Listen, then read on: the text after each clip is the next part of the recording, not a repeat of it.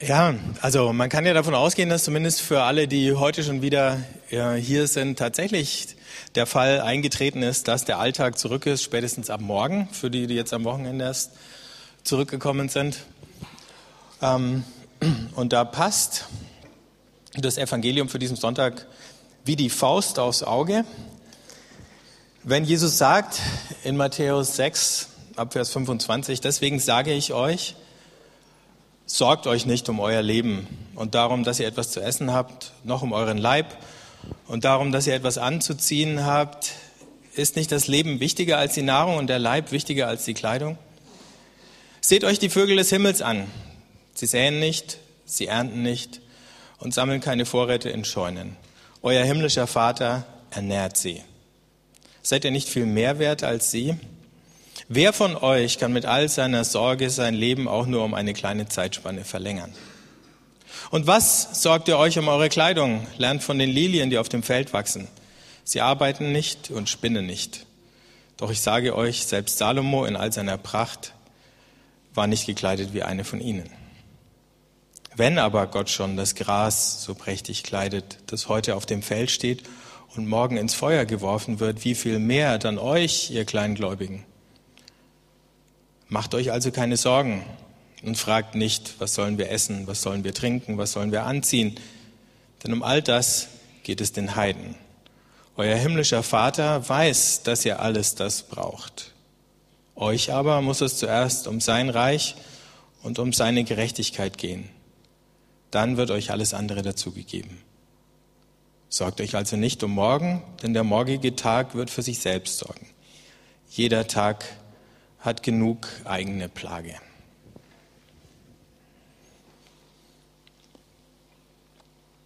Ich weiß nicht, ob es euch auch so geht, wenn ihr das hört, dass ihr hin und her gerissen seid zwischen einerseits dem Wunsch, dem Glauben und euch darauf verlassen zu können und auf der anderen Seite diesem Gefühl so, äh, Jesus, verstehst du wirklich, in was für einer Welt wir leben? Weißt du, wie es hier zugeht? Oder vielleicht war das ja damals alles noch einfacher, aber jetzt ist es alles viel komplizierter geworden. Versteht Gott tatsächlich, wie schwer das für uns ist? Oder war Jesus so ein verträumter Hippie, ähm, der sich das vielleicht leisten konnte, weil er in einem Land gelebt hat, wo es sowieso warm war oder weil er keine Familie zu versorgen hatte oder was auch immer? Gehen wir dem ein bisschen nach. Erstens, viele Dinge, die er hier sagt, sagt er zwar vielleicht ein bisschen anders, aber sie sind auf keinen Fall neu. Wenn wir nur mal zurückgucken im Psalm 127, da heißt im zweiten Vers, es ist umsonst, dass ihr früh aufsteht und hernach lange sitzet und esset euer Brot mit Sorgen, denn seinen Freunden gibt er, Gott, es im Schlaf. Das ist einer von meinen Lieblingspsalmen.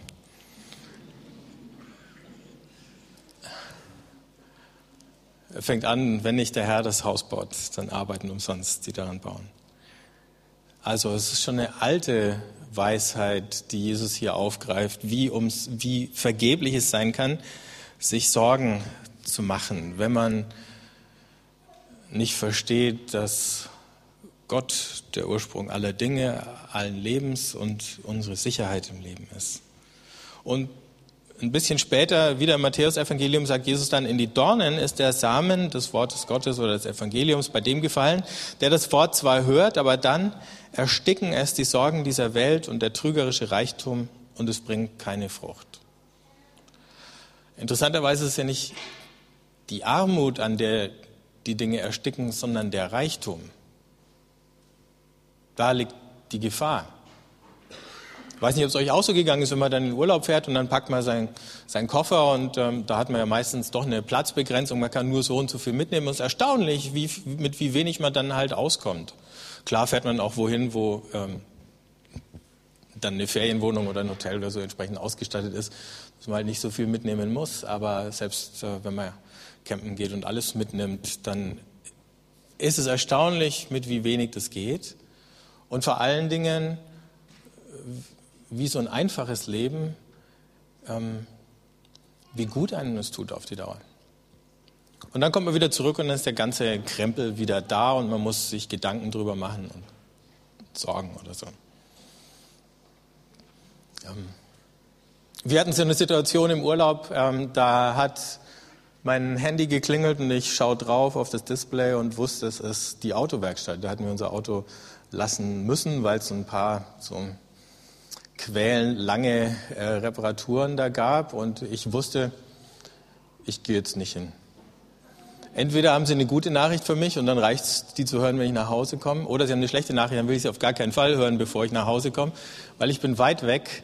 Ich äh, kann sowieso nichts machen von da aus, wo ich jetzt bin und äh, der Ärger kann warten. Es war Ärger, aber es war gut, dass er gewartet hat. So, aber jetzt sind wir da und wir müssen uns vielleicht doch mit dem einen oder anderen Ärger wieder auseinandersetzen. Wie überleben wir das, wenn wir uns nicht flüchten können an irgendeinen Ort, der hoffentlich irgendwie schön und idyllisch und, äh, und so ist und weg von Menschen, die uns vielleicht einen Haufen Kraft und Nerven gekostet haben, denn manchmal ist es ja nicht nur das Geld, sondern manchmal sind es ja auch die Konflikte, die uns mürbe gemacht haben oder die uns Sorgen machen und schwer auf die Seele drücken und uns belasten. Und da weist uns Jesus eben als Gegenmittel gegen unsere Sorgen hin auf den, der uns versorgt, Gott, den Schöpfer. Und wahrscheinlich hat er sowas im Kopf wie dem Psalm 104, in dem heißt, sie alle warten auf dich, dass du ihnen Speise gibst zur rechten Zeit. Gibst du ihnen, dann sammeln sie ein. Öffnest du deine Hand, werden sie satt an Gutem. Verbirgst du dein Gesicht, so sind sie verstört. Nimmst du ihnen den Atem, so schwinden sie hin und kehren zurück zum Staub der Erde. Das ist dieses, wo Jesus sagt, niemand kann sein Leben, sein Leben aus sich heraus verlängern. Und dann aber die Positivseite, sendest du deinen Geist aus, so werden sie alle erschaffen und du erneuerst das Antlitz der Erde. Also Gott, der nicht nur am Anfang mal seine Schöpfung geschaffen hat, sondern der, der kontinuierlich das Leben fördert und erneuert und und es immer bunter und vielfältiger und schöner und reicher werden lässt. Und Jesus gibt seinen Jüngern hier praktisch eine Anleitung zur Meditation. Sich Sorgen zu machen ist ja eine Form von Meditation. Deine Gedanken kreisen. Sie gehen nicht nur im Kreis, sondern sie machen eine Spirale, die geht leider nach unten. Je länger du kreist, desto mehr zieht es dich nach unten. Je länger du kreist, desto enger wird dein Blickfeld, desto beklommener fühlst du dich, desto düsterer schaut es aus nach einer Weile, wenn du dir Sorgen machst. Und die können einem ja tatsächlich den Schlaf rauben. Dann wird es noch ein bisschen schlimmer, wenn du übermüdet bist, werden die Gedanken noch trüber. Also sagt Jesus, wir brauchen die Spirale, aber wir brauchen sie andersrum die muss nach oben gehen. Und wie schaffen wir das? Und dann gibt er seinen Jüngern zwei Beispiele, die Vögel am Himmel und die Lilien auf dem Feld und sagt, schaut die an. Aber er sagt nicht einfach nur schaut, sondern wenn man genau hinschaut, ähm, was für Ausdrücke er da verwendet, dann ist es ein bisschen stärker formuliert. Also nicht nur seht die Vögel am Himmel, sondern betrachtet sie. Also schau lang hin, schau genau hin, schau bewusst hin, lass das auf dich wirken, prägst dir ein. Vielleicht war der Urlaub ja dazu gut. In unserem Urlaub haben Vögel immer wieder eine Rolle gespielt, ähm, weil wir ständig an irgendwelchen Flüssen oder Seen unterwegs waren. Und ich habe x Fotos mitgebracht von Enten. Und ein Foto musste ich teilen. Da standen nämlich ähm, die Martina und unsere Jungs standen am Ufer und unten auf dem Wasser schwamm eine Ente. Wenn man es zusammen fotografierte, wäre es alles zu klein gewesen. Aber ich habe so ein Foto von einer Ente, die ihren Hals so nach oben reckt, weil sie weiß, von oben kommt jetzt was runter. Sie wird gefüttert. Und ich, ich denke mir, das ist diese Haltung, die Jesus möchte, dass wir sie Gott gegenüber haben, wie diese Ente. Die ihren Hals so nach oben reckt und sagt, ich weiß, jetzt kommt gleich ein Brocken darunter. Und der kam natürlich auch bei der Ente. Und weil die so schön ihren Hals gereckt hat, gab es immer noch mehr. Und irgendwann kamen dann die anderen Enten, die gesehen haben, dass da eine Ente war, die was kriegt. Also lernt von den Enten, prägt euch das ein, macht es ihnen nach, schaut sie euch genau an und dann kopiert die Enten. Und bei den Lilien ist hier übersetzt, lernt von den Lilien. Und wir hören solche Worte und sind gleich schon wieder weitergerannt mit unseren Gedanken. Aber eigentlich sagt Jesus hier, studiert die Lilien. Überlegt mal, wie viele hundert Sorten Lilien es gibt, in was für unterschiedlichsten Farben. Ich habe vor einer Weile mal Bilder rausgesucht und dann irgendwie, ich glaube, 30 verschiedene Lilien gefunden und die waren natürlich auch gut fotografiert, aber tatsächlich eine hat schöner ausgeschaut als die andere. Also studiert Lilien. Wäre ja mal eine Antwort, wenn irgendjemand ähm, fragt, was studierst du? Lilien? Enten? aber möglicherweise ist Enten und Lilien studieren für deine Lebenszufriedenheit sehr viel wichtiger als irgendwas anderes. Das andere studiert man dann auch, aber auf der Grundlage von Enten und Lilien.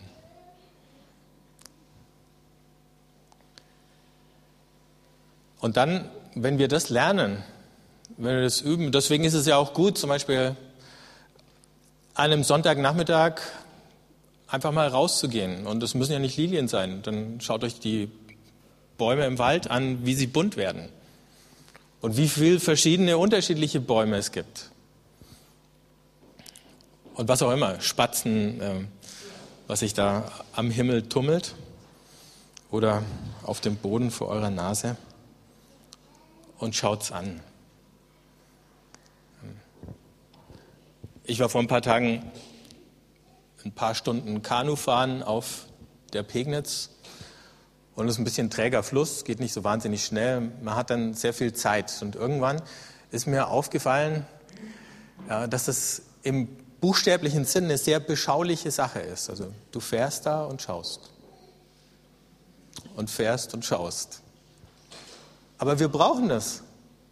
Also nicht nur, um uns zu regenerieren von dem ganzen Stress oder so, sondern weil das, was wir schauen, ein Gleichnis ist für uns.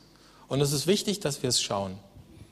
Und da haben wir dann auch Enten und Schwäne gesehen und irgendwann ist eine Bisamratte neben uns hergepaddelt.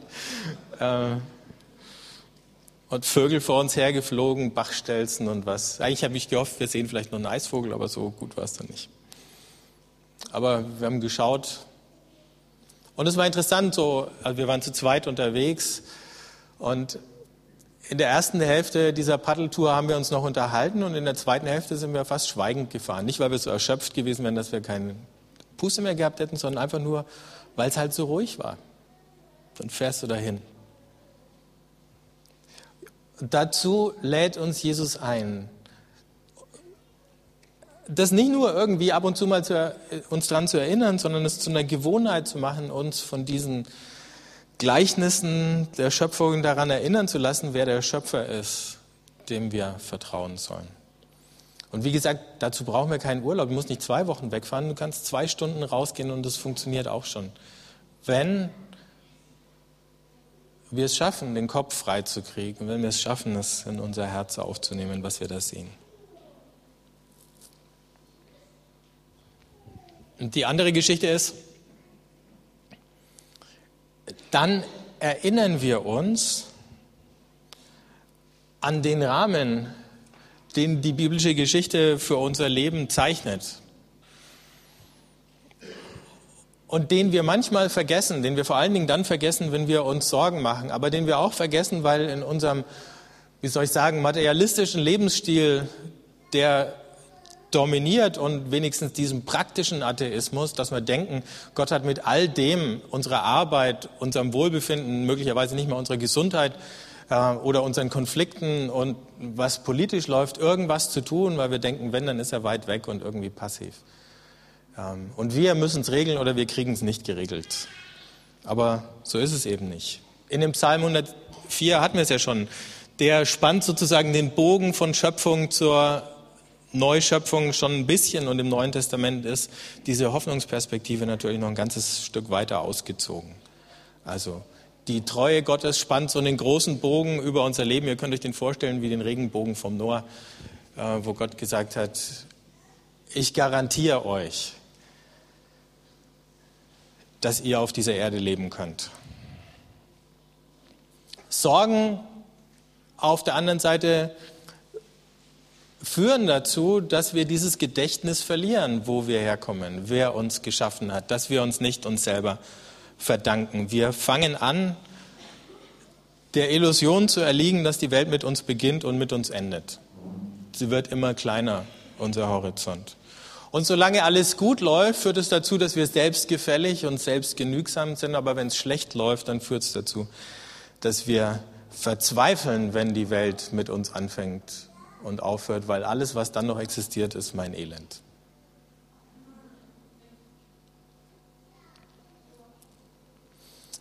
Wenn Jesus sagt, es ist genug, dass jeder Tag seine eigene Plage hat, dann verdrängt er damit Probleme nicht und sagt, ignoriert die einfach oder so. Aber er sagt, zerleg sie in kleine Häppchen. Was kannst du heute tun?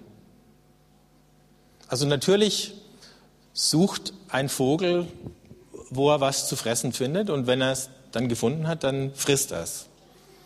Aber er denkt halt nicht drüber nach, wo finde ich morgen fressen, sondern der lebt in diesem Augenblick. Es ist gut, dass wir es schaffen, in die Zukunft zu denken. Und wir müssen auch in die Zukunft denken, aber nicht in diesem Sorgenmodus.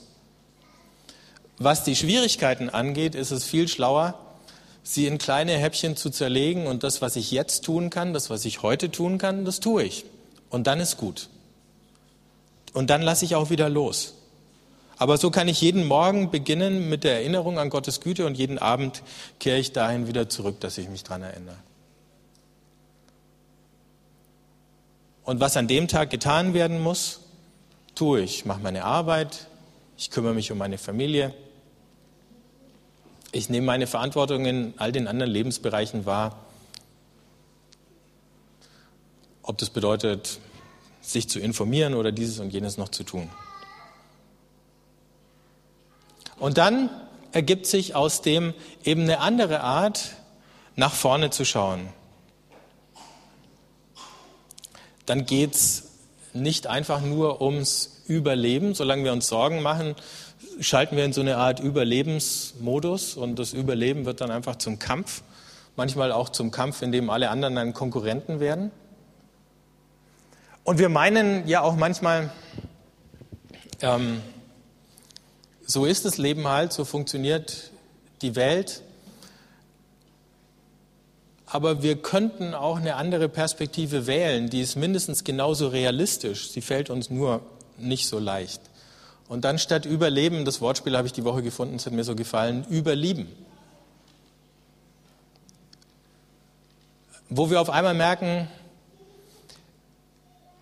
weil die Welt Gottes Schöpfung ist, und selbst wenn man sie mit naturwissenschaftlichen Augen betrachten würde, wird die Perspektive noch stimmen, ähm, ist da ein Überfluss drinnen. Und von Anfang an so eine verschwenderische Großzügigkeit und nicht dieses, dieser Gedanke des Mangels als Grundlage. Und wenn wir aufhören, vom Mangel auszudenken und merken, wir können vom Überfluss her denken, nicht einen Überfluss, den wir haben und besitzen, aber einer, der uns geschenkt wird. Dann können wir aufhören, kleinlich zu sein und großzügig werden. Dann gibt es plötzlich auch eine andere Ökonomie als nur das, was wir als den Markt kennen. Und der ist tatsächlich gnadenlos, aber Gott ist kein Abbild des Markts. Im Gegenteil, im fünften Buch Mose gibt es so eine Passage, wo Mose den Israeliten erklärt,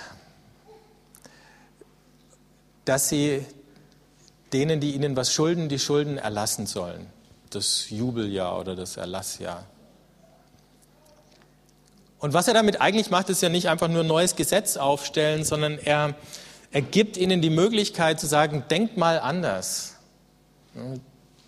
Und wenn man nicht von Mangel und Schuld und offenen Rechnungen her denkt, sondern davon, dass wenn alle zusammenhelfen und wenn alle großzügig sind, niemand Mangel leiden muss, ähm, dann gibt es auf einmal eine ganz andere Gesellschaft. Und ich denke, wenn Jesus vom Reich Gottes redet, dann hat er auch sowas im Kopf, ne? dass wir einander nicht nur auf Defizite festnageln, ob es jetzt wirtschaftliche oder persönliche Defizite sind, sondern dass wir das Gute und die Möglichkeiten und das Schöne und das, was schon da ist, sehen und würdigen und dann merken, es ist ja auch noch nicht so, dass alles da sein muss, sondern diese Schöpfung ist ja offen darauf hin, dass Gott sie vollendet.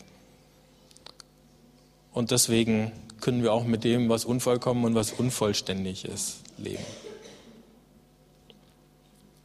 Aber was wir eben brauchen, ist, dass wir unsere Vorstellungskraft wieder anregen lassen und schärfen lassen von dem, was Jesus uns sagt, von den anderen Bildern und Visionen, die wir im Alten und Neuen Testament finden. Und ich komme gleich noch auf eine zu sprechen. Und dann zeigt sich eben, wenn wir auf das hinleben, was noch nicht ist, weil das, was ist, unvollendet ist, wenn wir tatsächlich erwarten, dass Gott noch was Neues tut und dass Gott das Unvollständige vollständig machen kann, wenn wir in dieser Hoffnung leben, dann werden auf einmal schon Sachen wenigstens im Kleinen möglich, die wir uns vielleicht gar nicht ausgemalt oder erträumt hätten. Deswegen schreibt ja Paulus immer wieder davon, dass Gott in der Lage ist, über Bitten und Verstehen hinaus uns Gutes zu tun. Und das ist unsere Aufgabe, nicht nur für uns selber unsere Sorgen irgendwie einigermaßen in den Griff zu kriegen, sondern dann, indem wir das schaffen, anderen ein Beispiel zu geben, dass es eben auch eine andere Lebensperspektive gibt. Aber die ist gebunden daran, dass es einen Gott gibt, der die Welt erschaffen hat und einen Gott gibt, der die Welt vollendet. Wenn wir nur uns sehen würden, dann wäre diese Lebensperspektive unmöglich. Es ist nur eine, die wir uns schenken lassen können. Und deswegen die Erinnerung zum Schluss, also zum Schluss der Predigt, aber auch schon als eine Einstimmung auf das Abendmahl. In Jesaja 25 äh, schreibt der Jesaja: Der Herr der Heere wird auf diesem Berg für alle Völker ein Festmahl geben mit den feinsten Speisen. Ein Gelage mit den mit erlesenen Weinen, mit den besten und feinsten Speisen, mit besten erlesenen Weinen. Er zerreißt auf diesem Berg die Hülle, die alle Nationen verhüllt und die Decke, die alle Völker bedeckt. Er beseitigt den Tod für immer. Gott, der Herr, wischt die Tränen ab von jedem Gesicht. Auf der ganzen Erde nimmt er von seinem Volk die Schande hinweg. Ja, der Herr hat gesprochen. An jenem Tag wird man sagen, seht, das ist unser Gott, auf ihn haben wir unsere Hoffnung gesetzt. Er wird uns retten. Das ist der Herr, auf ihn setzen wir unsere Hoffnung. Wir wollen jubeln und uns freuen über seine rettende Tat. Das ist eine Vision vom Reich Gottes. Das ist die Vision, die Jesus vor Augen hat, als er mit seinen Jüngern das letzte Abendmahl feiert. Das ist die Hoffnung, wenn er sagt, ich werde nicht mehr vom Gewächs des Weinstocks trinken, bis ich es wieder trinke mit euch, dann redet er von diesem Text. Daraufhin hat er zugelebt. Und weil er daraufhin zugelebt hat, deswegen konnte er sich verschenken und deswegen hat er diesen Tod am Kreuz auf sich genommen. Wenn wir auf diese gleiche Vision zuleben, dann werden wir auch in der Lage, vielleicht in kleineren Schritten, als es bei Jesus der Fall war, zu teilen, zu verschenken, großzügig zu sein und diese andere Gerechtigkeit, die Jesus von seinen Jüngern fordert, zu lernen.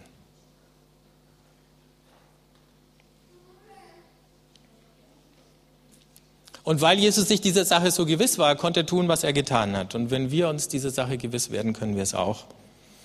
In Johannes 13, und das ist der allerletzte Text, lesen wir Jesus, der wusste, dass ihm der Vater alles in die Hand gegeben hatte und dass er von Gott gekommen war und zu Gott zurückkehrte. Das sehen wir beides, ne? die Erinnerung, er kam von Gott und die Hoffnung, er kehrt zu Gott zurück stand vom Mahl auf, legte sein Gewand ab und umgürtete sich mit einem Leintuch. Dann goss er Wasser in eine Schüssel und begann den Jüngern die Füße zu waschen und mit dem Leinentuch abzutrocknen, mit dem er umgürtet war.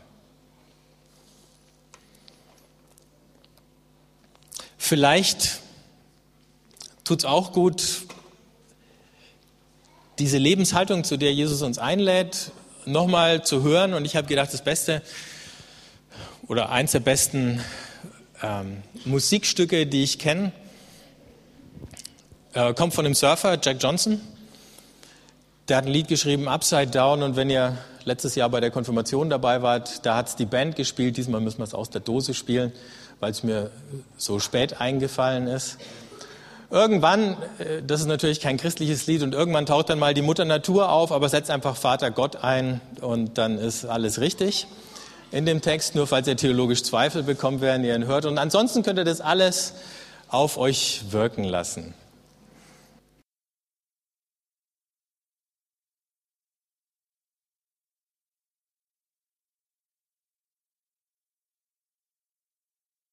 Wir danken dir, barmherziger Gott, für deine heilsbringende Gegenwart. Du hast uns gestärkt durch dein Mahl.